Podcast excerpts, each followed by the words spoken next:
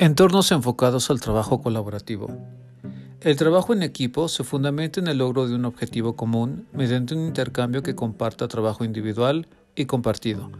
Esto implica la adquisición y la puesta en práctica de los conocimientos, actitudes y habilidades.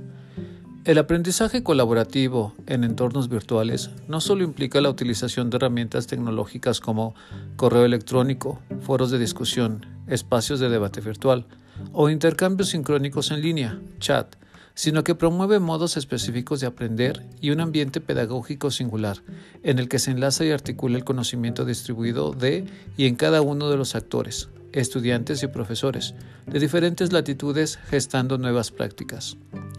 Los participantes, a medida que trabajan entre sí y desarrollan habilidades de autorregulación, disminuyen su grado de dependencia respecto del profesor tutor y añaden una dimensión cooperativa a sus acciones, lo que les proporciona una base para una mayor fortaleza y autonomía para el aprendizaje solitario, en tanto característica del aprendizaje en la EAD. La cooperación en los textos educativos virtuales es construida, no es algo que se da naturalmente tiene que producirse en el conjunto de actividades de aprendizaje que realizan o pueden realizar los alumnos y las relaciones sociales que se establecen en aula virtual. Pero, ¿qué condiciones se requieren? ¿Cómo hacerlo?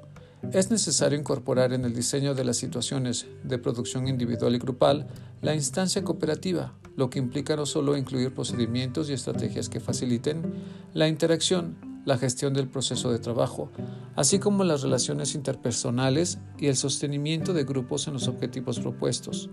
Además, tiene que prevalecer una concepción pedagógica de confianza, reciprocidad y tolerancia.